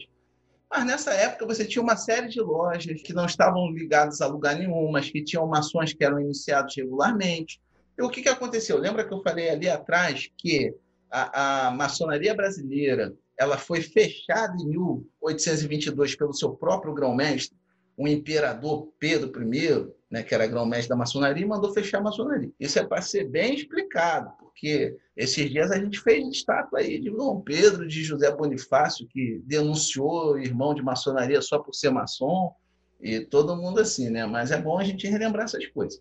Pois bem, conforme mandou fechar a maçonaria, a maçonaria no Brasil ela mingou, ela fechou. Alguma outra loja ficou resistindo ali, como por exemplo a Educação e Moral, que era uma loja que funcionava no Rio de Escocês Antiga C. O pessoal acha que ela ficou existindo ali entre 1826 Eu tenho, por exemplo, o Estatuto da Educação e Moral de 1834. Você tem uma loja chamada Bouclier de Honneur, né, que é, é, seria escudo de honra, que era uma loja filiada ao Grande Oriente de França. Lembra que eu falei que tinham lojas que eram jurisdicionadas à obediência de fora do Brasil? Nessa época, então, existiram algumas pouquíssimas lojas, mas ficaram subsistindo. Quando chegou mais ou menos em 1830, quando Dom Pedro já estava para meter o pé do Brasil, o clima foi melhorando para os maçons. Então, alguns maçons eles vão fundar uma obediência chamada Grande Oriente Brasileiro, que como ele funcionava na Rua do Passeio, ficou sendo conhecido como Grande Oriente do Passeio. Então vamos na linha do tempo. Ó, em 1829, o irmão Francisco de Acaiaba de Montezuma, que depois foi feito Visconde de Quitionha, lá no exílio ele recebe uma carta do Supremo Conselho dos Países Baixos, que hoje é Bélgica, Holanda e uma porção de coisas, depois essa carta ela foi trocada pela da Bélgica mesmo. Ela recebe uma carta de autorização para instalar o Supremo Conselho do Rito Escocês Antigo e Aceito no Brasil.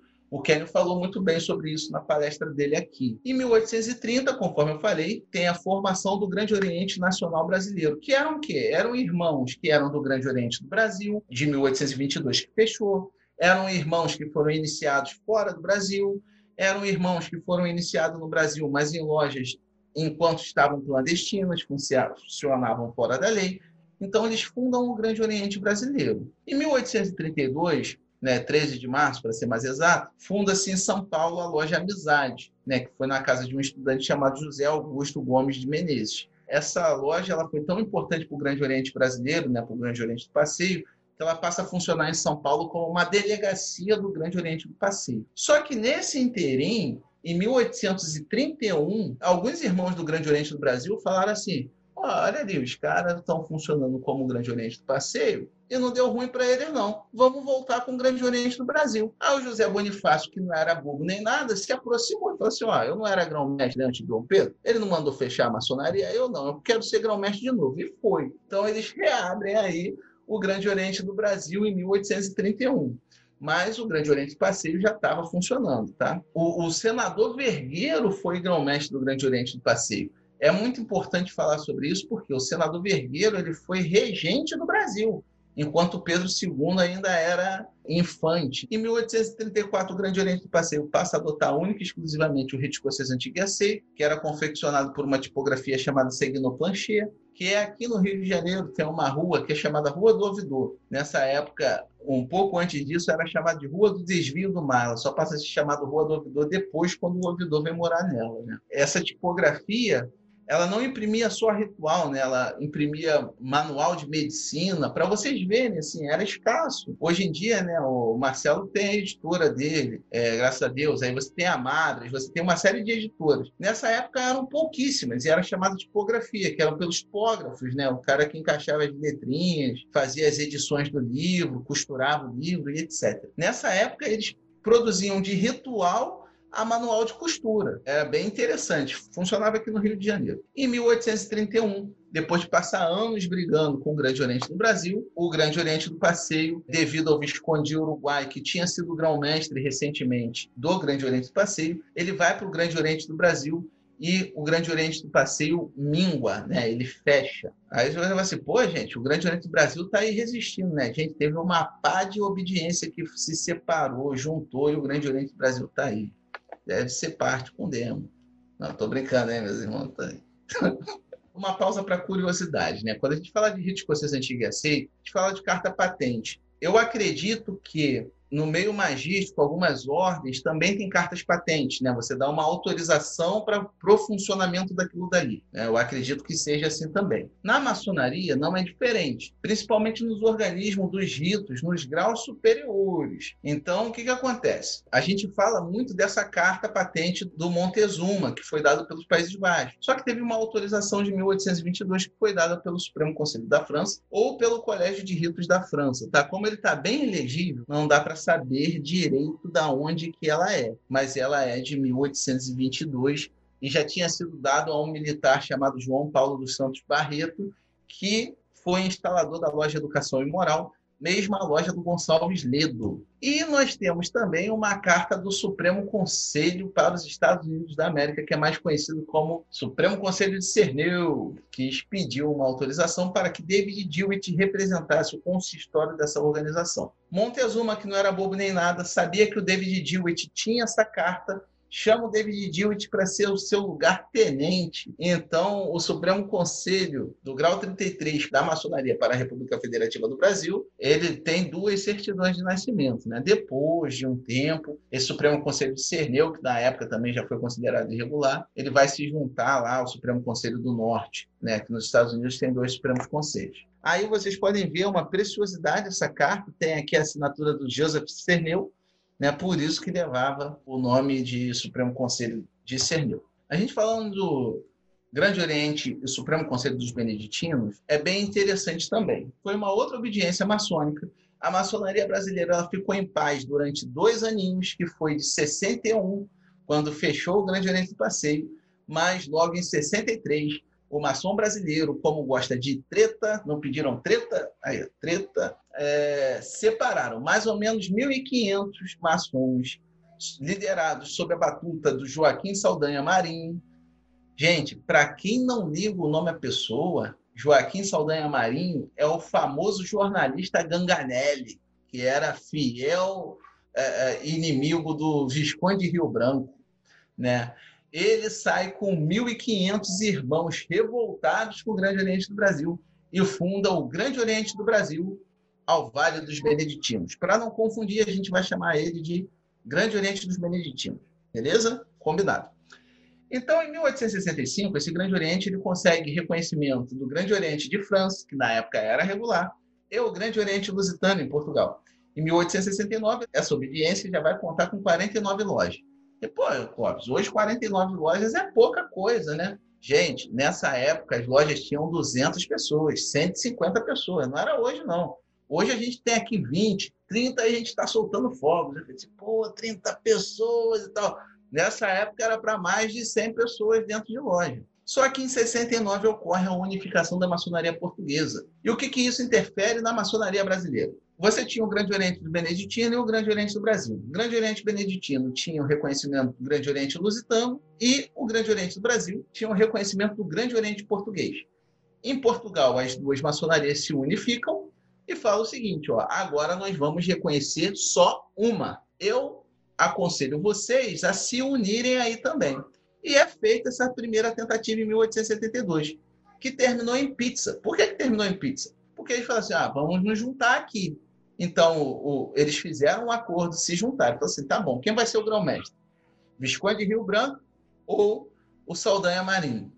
Ah, vamos fazer uma eleição. O grão-mestre que levar, ganha. Saldanha Marinho ganhou, Visconde de Rio Branco foi lá e cancelou. Está cancelado. Eu não ganhei, a bola é minha, está cancelado. E é assim que funciona. Pois bem, a gente tem as obediências estrangeiras, né, que vão dar ganho de causa ao Vale dos Beneditinos. Então, Gente, é, quando a gente fala de maçonaria, reconhecimento, reconhecimento não é eterno, não é perene.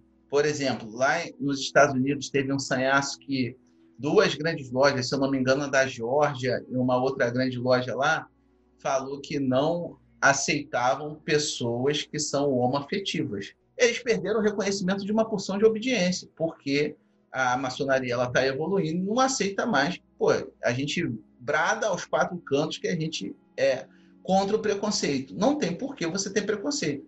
Então, assim, reconhecimento, gente, não é perene. Se a sua obediência fizer uma besteira, ela vai perder o reconhecimento de um colegiado de obediências a nível internacional. Então, assim, é, não vai achando que é perene, porque não é perene. O Grande Oriente do Brasil já perdeu o reconhecimento aqui em 1872. E só foi retornar quando em 1883 Saldanha Marinho já estava velho, Visconde de Rio Branco já tinha morrido. O Saldanha Marinho ele vai para o Grande Oriente do Brasil com todas as suas lojas do Grande Oriente dos Beneditinos, recebe o título de grão-mestre de honra do Grande Oriente do Brasil. Aqui eu vou falar de um, um assunto bem interessante que talvez cause estranheza em algumas pessoas, que é o quê? A história de amor que quase não é contada entre os maçons e os protestantes e os batistas no Brasil. Você, Clóvis, os evangélicos gostavam dos maçons, né? gostava muito, não era pouco não. A gente vai entender por quê. Né? Conheceis a verdade e a verdade vos libertará. Quem disse isso foi Jesus Cristo. Então, em 1863, segundo o historiador Martin Dreyer, os maçons conseguiram que fosse aprovada a legalização do matrimônio dos não católicos. Agora, como é que eles sabem que eram os maçons? Porque isso está documentado. E o que, que isso tem de favor aos protestantes, aos evangélicos? Nessa época, quem cuidava de todos os registros civis era a Igreja Católica. A Igreja Católica estava junto com o Estado. Então, se você nascia, você tinha um registro da Igreja Católica, o batizado, o casamento, o óbito, tudo da Igreja Católica, porque eles faziam todas as cerimônias. Era o batizado, o casamento, o funeral, era tudo com eles. Então, ele os maçons conseguindo a aprovação da legalização dos matrimônios dos não católicos significava o quê? Que evangélicos, que protestantes poderiam casar sem ser na Igreja Católica, respeitando a fé deles. Então, você tem em 1864 os maçons obtendo autorização para que fosse publicada a imprensa evangélica. Isso daqui é, é de um reverendo chamado Simonton, que, se eu não me engano, é até da igreja presbiteriana nessa época, né? Então, eles conseguem veicular um veículo de informação, né? no caso, uma imprensa evangélica, para aquele público. Porque quando ele chega no Brasil, ele mesmo conta que tinha mais ou menos em São Paulo 700 presbiterianos. E o mais interessante é que ele conta em um dos seus relatos que eles tiveram que funcionar, eles alugaram auditórios, né? Isso está escrito no Handbook of Freemason. É o livro, né? É tipo uma enciclopédia da maçonaria, que é do João Snow. Lá tem um relato do, desse Simonton dizendo que é, eles se reuniram em, em auditórios maçônicos. Eu acredito que seja na sala da loja, nos templos mesmo. Então, assim, era bem normal. Lembra que eu falei com vocês assim que nada acontece sozinho na história?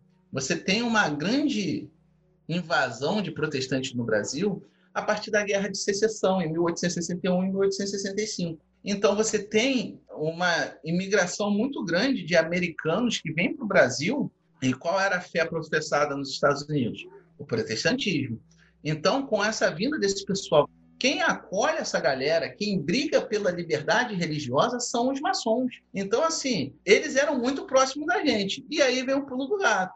Em 1868, chega ao Brasil o Coronel Norris e sua família, que era um grupo de norte-americanos. Ele se estabelece numa cidade aí em São Paulo chamada Santa Bárbara do Oeste. O Coronel Norris ele compra um apanhado de terra bem grande em Santa Bárbara do Oeste e funda a Fazenda Machadinho. Aí você tem aí Santa Bárbara do Oeste, tem Americana, né? Tudo de colônias de americanos que vieram de, com o advento da Guerra de Secessão. E é interessante você falar isso porque a maioria era sunista, tá? Esse coronel Norris aqui foi grão-mestre da grande loja do Alabama. Muitos deles fugiram por quê? Estavam com medo, porque quando acaba a Guerra de Secessão, em 1865, o Norte é, sai vitorioso e declara o quê? A abolição da escravidão. Né? A escravidão é extinta. Muitos deles ficaram com medo das retaliações dos ex-escravos. Então, eles vêm para o Brasil também não eram mocinhos, né? muitos deles só vêm para o Brasil porque ah, lá ainda tem escravo, então vou é para lá. Aqui foi um dos últimos lugares a libertar a escravidão. Mas esse pessoal, em Santa Bárbara do Oeste, em 1871, funda a primeira igreja batista do Brasil, sobre a gestão de um irmão de maçonaria nosso chamado Richard Radcliffe. Então, o primeiro pastor batista no Brasil era maçom primeiro pastor batista. Aí vem o que, no Rio de Janeiro, em 1872, funda-se a loja Vesper, no legítimo rito de York. Quando eu falo legítimo rito de York, eu estou falando do craft americano, que é chamado de rito de York no simbolismo, que é aqui no Brasil que a gente determina muito o rito para os graus simbólicos. No Brasil, no, nos Estados Unidos, por exemplo, quando a gente fala do Scottish Rite, né, que é o rito escocês, a gente está falando do grau 4 ao 33, não está falando do 1 ao 3. E o, o rito de York também, mas é convencionado que rito de York é o, o craft americano, o craft inglês tem vários rituais, né? tem emulation, tem o Bristol, tem uma renca de ritual do craft inglês, mas essa loja ela foi fundada por americanos também, baseado na fé protestante. Em 1874, funda-se a Washington Lodge, por esses mesmos imigrantes de São Paulo que fundaram a primeira igreja batista. Eu tenho uma fotografia, é pena que eu não consegui colocar para vocês, é, dessa loja. E nessa fotografia mesmo, cinco do, da, das pessoas que estão na loja maçônica fundaram a Igreja Batista também. E aí você tem, fundada por esse mesmo pessoal, a Igreja da Estação, lá de Santa Bárbara do Oeste, que era dirigida pelo pastor Elias Watton Quinn, e Em 1880, você tem o primeiro pastor batista brasileiro, que era um ex-padre, só que se apaixonou por uma fiel, casou com ela, não queria largar a batina, né? Se achou no sacerdócio, mas era casado. Falou: "Ah, você pastor, porque pastor pode casar". O primeiro pastor batista brasileiro foi sagrado dentro de um templo maçônico por um dos irmãos de maçonaria, que também era reverendo, chamado James, acho que era James Potter. Era alguma coisa Potter, eu não sei se é. Então, a sua paz, se tiver algum depois no YouTube aí assistindo a gente algum batista, fala assim, ah, vocês são tudo demônio. Então, o primeiro pastor brasileiro de vocês era maçom. E ainda tem mais, tá? Não tem, não, a gente não vai parar por aí, não. A gente agora vai falar um pouquinho de Salomão Luiz Ginsburg, que foi o primeiro editor do Cantor Cristão. Não tem um Cantor Cristão que você abre lá na igreja? Aquele livro marronzinho, que em algumas igrejas é chamado de Harpa Cristã. Então, ele foi editado, né? foi traduzido e editado pelo Salomão Luiz Ginsburg e ele funda lá em São Fidélis a loja Auxílio à Virtude. E também ele constrói, a gente falou do pessoal de Santa Bárbara do Oeste, que funda a primeira igreja batista no Brasil, ele constrói o primeiro templo batista no Brasil 25 dias depois. Na sua biografia, chamada O Museu Errante no Brasil, ele explica lá que ele é, construiu essa igreja com o dinheiro dos seus irmãos de maçonaria. Então, também, gente, olha só, a primeira igreja batista do Brasil construída do chão foi com dinheiro de maçonaria. Então, assim, existia uma relação muito próxima. Por quê? Porque a maçonaria pregava a liberdade religiosa. Não era uma questão tipo assim, ah, os maçons são evangélicos, isso e aquilo outro. Gente, nós pregamos a liberdade in natura. Salomão Luiz Gisborne também construiu o primeiro templo batista. Em 1805, esse irmão ainda foi o primeiro pastor da primeira igreja batista aqui de São João de Meriti, a cidade onde que eu vivo. Isso foi muito bacana encontrar esse registro. Por quê? Quando eu escrevi esse ensaio, eu escrevi para um irmão batista né, que estava é, sofrendo perseguição na sua igreja por ser maçom, lá da minha loja. Esse irmão não podia ir com o carro dele que tinha um adesivo do triponto, porque ele ia perder um projeto que ele tocava lá, que ele dava aula de graça de jiu-jitsu para garotada. E se o pastor, o pessoal descobrisse, tirar ele desse projeto, ou seja, os caras iam atrapalhar a comunidade por intolerância, por o cara ser maçom. E ele estava muito dividido entre a fé dele e a fraternidade que ele gostava. Então, ele tinha me contado e eu juntei todos esses elementos. E no final das contas, ele falou: Poxa, Clóvis, você me deu um presentão. Foi um dos trabalhos mais gratos que eu tive dentro da maçonaria, porque eu acho que o, o lance é esse: é você levar a verdade, você levar a fala, você mostrar para o seu irmão que ele, ele não está errado, sabe? Porque a maçonaria não prega nada de ruim. Ela pega uma porção de ensinamento moral e coloca dentro de, de sistemas, né, de símbolos e alegorias, você bate tanto naquilo dali que você acaba aprendendo. Né? E é muito gostoso perceber quando você está aprendendo isso. E ajudar os irmãos é mais bacana ainda, né? Agora nós vamos encaminhar para a parte final da palestra. Nós vamos falar da real influência da maçonaria na proclamação da República. E é a parte que eu mais gosto, porque nós vamos falar sobre, diretamente sobre a abolição da escravidão. Né? Então, primeiro a gente tem que saber o que é república. É domínio do Estado, é a coisa pública, é o governo, a administração pública, governo do interesse de todos. Então, uma república ela pode ser uma democracia, como pode ser também uma ditadura. Tanto é que nós tivemos a República da Espada. Só que, teoricamente, ela sempre vai ser do povo, né? O povo sempre vai ser representado por aquilo dali. Mas nem sempre é assim. E nós tivemos três fatores que levaram à proclamação da República, que é a questão religiosa, a abolição da escravidão e a questão militar.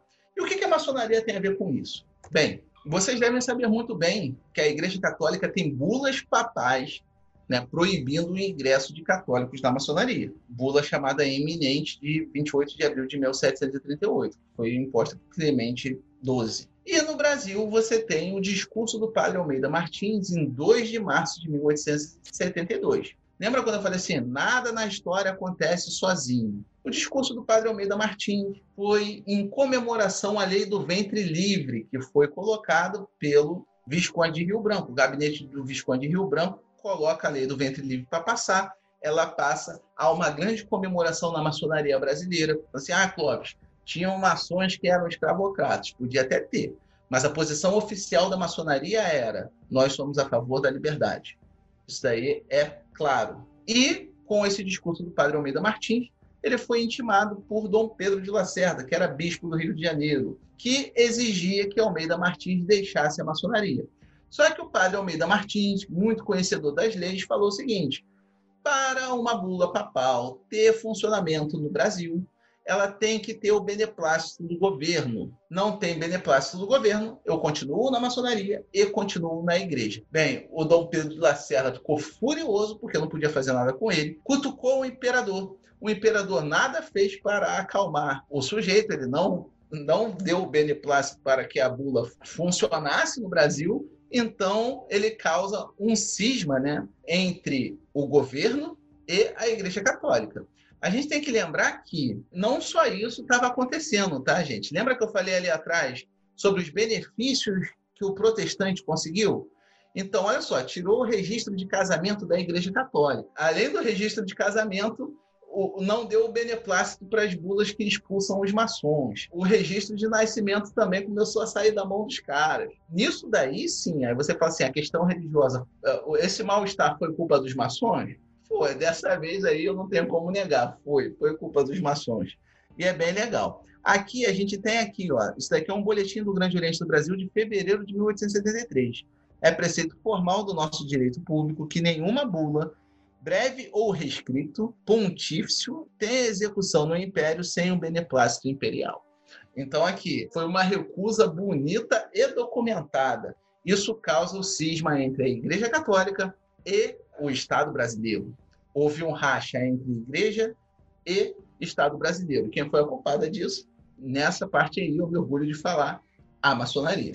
Falando da abolição da escravidão, a gente tem que ter em mente que o mundo estava mudando.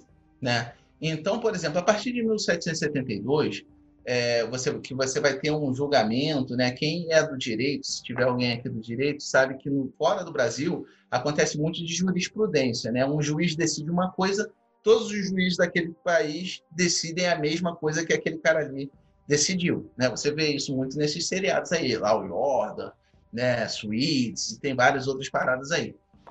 E lá foi julgado né, um escravo fugitivo, Somerset. Ele abre precedente, ele fugiu do seu senhor de escravo e foi na justiça, falou assim, eu quero a minha liberdade. E a justiça foi lá e martelou, ó, toma a sua liberdade. Os escravos passaram a fugir, porque a justiça ela estava entendendo que ninguém era dono de ninguém, né? Mas isso não estava acontecendo porque a Inglaterra era bo boazinha, né? Você vai ter em 1807 o parlamento inglês aprova o Abolition Act, que proibiu o tráfico de escravos na Inglaterra. E, e por aí vai, ela toma uma série de, de atitudes para poder proibir gradualmente a escravidão. Tanto é que no Tratado de Amizade entre Portugal e Inglaterra, ele estabelece que a, a, abolição gradual da escravidão e delimita as possessões portuguesas na África como as únicas que poderiam continuar o tráfico. Durante um tempo ela manteve. Depois de um tempo eles vão fazer o Bill Aberdeen, que a gente vai falar daqui a pouco. Mas se vocês falarem assim, pô, caraca, a, a Grã-Bretanha, a Inglaterra era bem legal com os escravos, né? Ela queria que todo mundo ficasse livre e tal. Gente, nada acontece sozinho. De 1760 a 1840, mais ou menos, estava acontecendo algo chamado Revolução Industrial precisava-se de braço, precisava-se também de salário e precisava-se que essas pessoas que estavam trabalhando pegassem o dinheiro delas e colocassem de novo comprando coisas. E o início ali era o mercantilismo, o início do capitalismo que estava começando. Então, assim, a Inglaterra ela não estava numa evolução moral gigante. A Inglaterra ela estava ali jogando o jogo econômico, querendo a libertação da escravidão para que a sua manufatura também pudesse sair. Então, assim, você vai ter uma série de, de manobras da Inglaterra para poder impedir isso daí. José Bonifácio, na Assembleia Constituinte, apresenta uma representação sobre a abolição da escravatura e a emancipação gradual dos escravos. Só que, segundo Bonifácio, ele queria que ela fosse indenizada. Nessa época, no Brasil, você tinha outros elementos, como Gonçalves Ledo, que queria uma, queria uma abolição imediata e sem remuneração para os senhores de escravo. Então, assim, Bonifácio também não era o, o máximo da moralidade, como se acha que era, né? Em 1823 é aprovada a lei que proíbe a escravidão no Chile. Em 1826, a Inglaterra impõe ao governo brasileiro o compromisso de decretar a abolição do tráfico em três anos. Em 1831, é aprovada a Lei Regente Feijó, que falava que em 1831, qualquer escravo que desembarcasse nos portos brasileiros, que aqui no Brasil é no caso do Valongo, seria automaticamente liberto. Essa lei é o que deu origem à expressão para inglês ver. Porque lembra que ele fez um pacto com a Inglaterra para poder abolir a escravidão em três anos? Então, eles fizeram essa lei, mas nunca foi cumprida. Olha só, 1831. Isso só vem acontecer da proibição do tráfico bem mais tarde. Então, você vai ter aqui, por exemplo, em 1845, o Slave Trade Suppression, que é o Bill Aberdeen, que era uma lei britânica que proibiu o comércio de escravos entre a África e a América. E o que, que ela fazia? Ela simplesmente afundava os navios. Né? Novamente, ela tinha um interesse comercial. Ela queria que produzissem manufaturas. Então, aqui começou a ficar muito ruim para os escravocratas, porque eles traziam ah, essas vidas né, da África para cá, mas esse pessoal aqui afundavam os navios e eles perdiam o que eles consideravam toda a mercadoria, todo o dinheiro que eles investiam, todo o lucro, tudo isso daí se perdia. Aqui você vai ter né, a lei de Eusébio de Queiroz, em 1850, que proíbe o comércio de escravos no Brasil. Aí sim você começa a ter efetivamente algo sendo feito para acabar com a escravidão. Com o fim né, da Guerra de Secessão nos Estados Unidos, o presidente Lincoln declara extinta a escravidão em todo o território norte-americano. Em Portugal, torna-se ilegal a escravidão em 1869. Em 1871, Lei do Ventre Livre concede a liberdade aos filhos de escravos nascidos a partir dessa data, mas mantém sob tutela dos seus senhores até atingirem 21 anos de idade. Em 1880, Joaquim Nabuco né, apresenta à Câmara um projeto de lei propondo a abolição da escravidão com indenização até 1890. Ele funda né, a Fundação da Sociedade Brasileira contra a Escravidão e o seu jornal O Abolicionista. Em 1883, a publicação O Abolicionismo de Joaquim Nabuco. É, a criação da Confederação Abolicionista. Em 1885, a Lei do Sexagenário. Em 1887, o jornal O Abolicionista da cidade do Rio. E, finalmente, né, a Lei Áurea que extinguiu definitivamente a escravidão no país. Sei que foi chato pra caramba falar sobre toda a linha do tempo, mas a gente tinha que entender todos esses movimentos para a gente falar sobre a campanha maçônica para a abolição. Assim, Clóvis, a maçonaria fez algo pela abolição da escravidão? Ela fez algo em prol da vida do negro que sofria no Brasil? Gente, aí que é legal. Lembra que eu falei assim, poxa, tem uma porção de coisa para a gente se orgulhar da maçonaria? Então, em sessão na loja maçônica Fé, que foi uma loja maçônica no Paraguai, estava o final da Guerra do Paraguai, o Visconde de Rio Branco ele visita essa loja. E lá ele encontra com o Major Felipe Nero Monteiro, que era o orador da loja. Isso está registrado em ata, tá, gente? Então, Aí não vamos falar sobre os meandros da Guerra do Paraguai, é um outro assunto muito extenso. Como diz a Mari Del Priori, é uma guerra de miseráveis. Mas o Major Felipe Nero Monteiro ele diz em sua redação o seguinte: ó, senhor, né, que era o grão-mestre, ele era simplesmente o ministro de Relações do Brasil e ainda era grão-mestre do Grande Oriente do Brasil. Ele fala: Senhor, nós acabamos de libertar o povo. Como é que os nossos irmãos de arma, que lutaram lado a lado com a gente aqui no Paraguai, vão continuar sendo escravos. A gente não sabe se foi esse discurso que fez o gabinete do Rio Branco propor a lei do ventre livre. Mas alguns mesezinhos depois, a lei do ventre livre é colocada pelo Visconde de Rio Branco, depois dessa sessão. Então você tinha pessoas dentro da maçonaria que brigavam. Aqui é uma sessão comemorativa em 2 de março de 1872. Lembra aquela que o padre Almeida Martins foi condenado pela Igreja Católica. Então, essa sessão que o padre Almeida Martins estava participando, era o grande orador interino do Grande Oriente do Brasil, era simplesmente a lei de comemoração do ventre livre. Nesse interim, eles ainda deram 12 cartas de alforria para 12 meninas, né? É, a maçonaria nessa época era muito preocupada em dar cartas de alforria. Inclusive, algumas lojas maçônicas, ao invés de cobrar o que a gente chama de joia, né, que é um valor para você entrar na loja maçônica, eles cobravam uma carta de alforria. Então, o sujeito ia lá, dava uma carta de alforria, ó, toma aqui, eu libertei tal escravo. E o cara era aceito na loja maçônica, porque ele estava contribuindo para a abolição da escravidão. Nessa época dava-se preferência para que fossem meninos, porque as meninas eram muito abusadas pelos senhores de escravos. Não que o menino não sofresse, mas elas estavam em maior vulnerabilidade. Nós vamos ter é, uma sessão na loja Lealdade Bril, em 15 de outubro de 1874. Essa loja é relatada na ata que é, uma menina ela vai bater a porta do templo, porque ela estava fugindo, ela estava doente, ela estava fugindo do seu feitor e ela bate a porta do templo. Um cobridor chamado Umbelino recebe essa menina, abre a porta, recebe essa menina dentro da loja maçônica. O venerável suspende a sessão. E eles só saem da loja maçônica quando eles pagam pela alforria da menina, porque eles não iam deixar o feitor levar a menina de volta para o tronco. Então, assim, esse tipo de história que é o que a gente tem que se orgulhar. A gente não tem que ficar falando lá de, de imperador. Pô, o imperador que mandou fechar a maçonaria, o outro que vendia os irmãos maçons. Tudo isso daqui que eu falei foi documentado. Né? Agora a gente vai falar aqui de outra coisa também, já no Pará.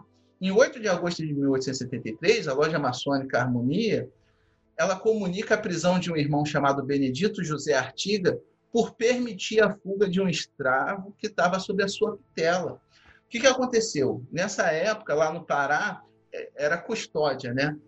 Determinavam a prisão de um escravo. Geralmente o escravo fugia do seu feitor e começou a pedir em juízo a sua liberdade também. Só que eles ficavam sob a custódia de alguém.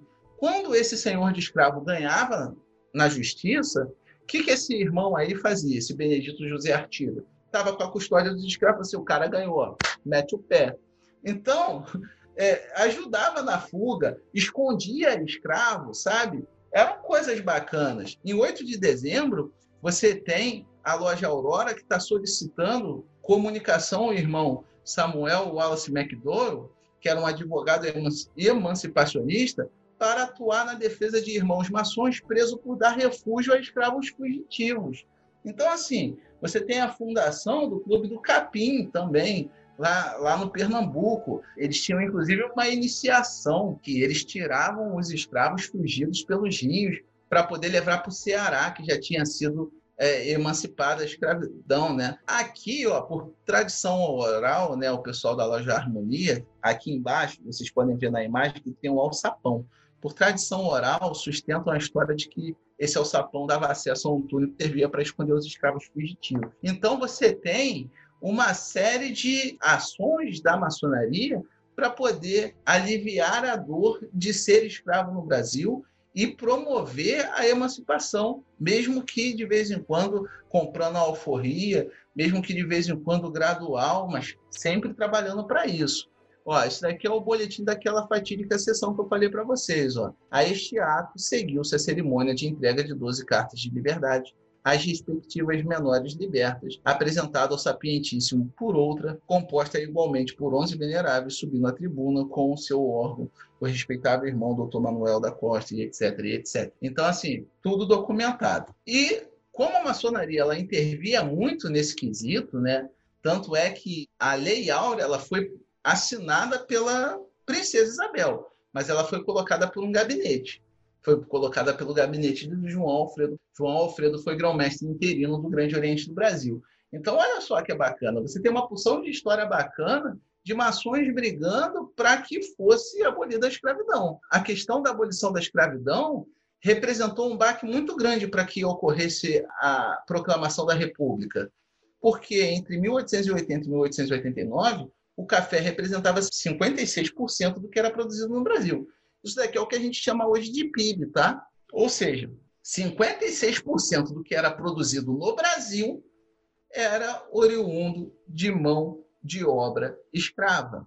Com o fim da escravidão, nós tínhamos uma elite desamparada pela coroa e, logicamente, descontente, impulsionando assim o Partido Republicano. É interessante mencionar que na história a gente tem uma nomenclatura para esse pessoal que era do Partido Republicano esses escravocratas, principalmente do Vale do Paraíba. Os de São Paulo, eles começaram a se industrializar. Os do Rio de Janeiro, eles ficaram muito ligados a essa questão da escravidão.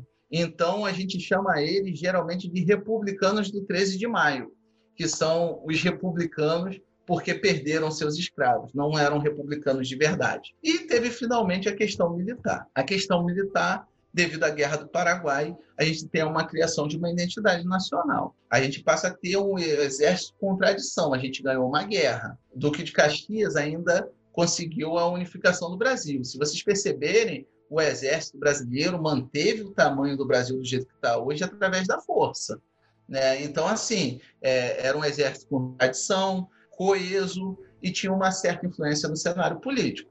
Você teve, por parte do imperador, né, uma censura a esse exército. E você teve também a criação de um partido republicano e publicação de manifestos republicanos em 1870. Esse pessoal também eles vão ter alguém mais na frente chamado Benjamin Constant, que vai trazer os ideais positivistas para dentro da escola do exército. Então você vai ter uma série de oficialato, né, que é positivista, republicano, contra um governo absoluto. Né? Então você vai ter aí todo esse pessoal que vai trabalhar, né, ali pensando todo mundo junto numa república. E eles tinham armas.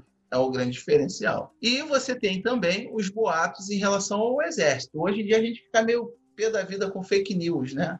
Nessa época tinha o que a gente chama de folhetim. O cara escrevia lá, você é feio, bobo e cara de meleca. Nessa época aí escrevia aí, ó, ó, vocês vão perder a pensão de vocês. Ó, vocês vão perder o plano de carreira de vocês. Algum maroto pegava um, um bolo de troço de papel e jogava no meio da rua. O soldadinho tava passando lá, pegava, ó, vão cortar nossos direitos. Tipo assim, igual o tiozão do WhatsApp quando pega ali, prenderam o Lula de novo, sacou? Os caras os vão, vão, acredita sem filtrar nada. E acontecia na época também. Então, assim, é, isso impulsionou para que houvesse a questão militar. Eles, de fato, proclamam a República. E a maçonaria, para a República ser proclamada, indiretamente, a gente viu que ela causou o cisma com a Igreja Católica indiretamente, a gente sabe que ela brigou pela abolição da escravidão. E esses dois fatores foram providenciais para a proclamação da República. Mas a maçonaria, em algum momento, né, enquanto organização, tipo o Grande Oriente do Brasil, falou assim: olha, nós apoiamos uma república. A resposta é o seguinte: ó, duas lojas lá de Campinas, chamadas Independência e Regeneração 3, elas vão fazer uma carta pedindo uma conspiração contra o terceiro reinado. Então, gente, maçom maluco você tem em todo canto. A maçonaria em si não falou nada. Mas o que esse pessoal aqui alegou? Né? Eles mandaram carta para todas as outras lojas que eles conheciam. Né? E o que, que eles estavam alegando lá? O amor à pátria, que a nossa princesa tinha espírito fraco e era influenciada pela Igreja Católica e ainda tinha um marido avarento que perseguiria a maçonaria. Ela está falando com de Deus, né? E a gente não precisa nem pensar muito que ele era meio avarento mesmo, ele era meio meio sinistro. E outros vários motivos. Essa carta é gigante. Quem transcreveu ela inteira foi o Frederico Guilherme Costa, lá no seu livro Questões Controvertidas da, da maçonaria. E o próprio Frederico ele nos esclarece que não houve, nessa ocasião, uma mobilização oficial da maçonaria através do Grande Oriente do Brasil, como ocorreu em 1822, por ocasião da independência. O movimento, todavia, contou com a decisiva e eficiente participação de maçons civis e militares. Mas o Grande Oriente do Brasil ele se pronunciou acerca desse caso aí. Em uma circular de 15 de outubro de 1888, ele faz uma circular contra essas duas lojas que estavam atentando contra o terceiro reinado. Então, assim, o Grande Oriente do Brasil fala: nós não temos nada contra um terceiro reinado. Então, ou seja, a maçonaria oficialmente não se posicionou a favor de uma proclamação da República. Em meio a todas essas epopeias, no dia 15 de novembro, enquanto o povo assistia bestializado, achando que era uma parada militar de tanta coisa que eles viam na rua. O militar Marechal Deodoro da Fonseca, que por um acaso era maçom, marchava para a proclamação da República. E aqui nós vamos para o final, na hora do jabá. Então, quem quiser conhecer um pouquinho mais do meu trabalho, infelizmente esse livro da esquerda aqui, o Maçonaria do Periquim, que está na minha mão, ele está esgotado, mas A Feiticeira do Arco Real, que é uma noveleta, nós temos disponível na Amazon quem gostar a um preço de um café, por favor, peça lá. Por fim, né, eu agradeço aí o Marcelo pela oportunidade. Meu muito obrigado. Alves, eu lembrar que tudo que você passou, os links vão estar aqui embaixo também, né? Então, para você que ficou acompanhando a gente até agora, então deixa o seu like, deixa o seu seguir no canal, toca o sininho e a gente se vê no próximo Bate-Papo Mayhem.